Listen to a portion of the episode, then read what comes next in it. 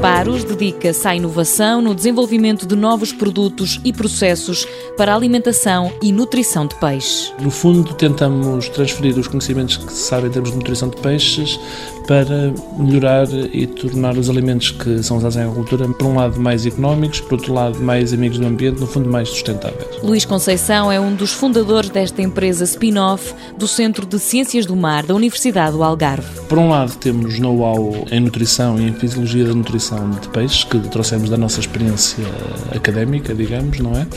E por outro lado, temos também uma plataforma tecnológica, no fundo, temos uma mini fábrica de rações em que podemos desenvolver produtos e fazer testes com os produtos que os nossos clientes pretendem desenvolver. Também desenvolvem alguns produtos próprios. O objetivo, quando se desenvolve um alimento para uma dada espécie, ou para um dado estádio de vida de uma dada espécie, é, por um lado, que os peixes cresçam bem, saudáveis, e por outro lado também minimizando simultaneamente os impactos ambientais que a alimentação vai ter, que tem sempre alguma, mas a ideia é minimizar o máximo dentro do possível. Cerca de 75% da faturação da Separos provém do estrangeiro. Os nossos principais clientes são, por um lado, a indústria relacionada com os alimentos de peixe, quer os produtores de alimentos, mas mais ainda os produtores de ingredientes e de aditivos para os alimentos, querem valorizar, no fim de contas, os produtos que têm e demonstrar que são produtos que têm benefícios quando incluídos nos alimentos, não é? No fundo, usam-nos para vender os produtos deles às fábricas de, de rações para peixe, nesse apoio.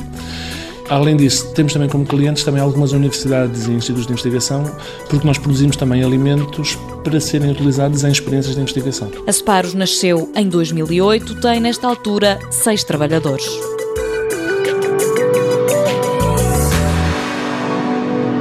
Mundo Novo, um programa do Concurso Nacional de Inovação BSTSF.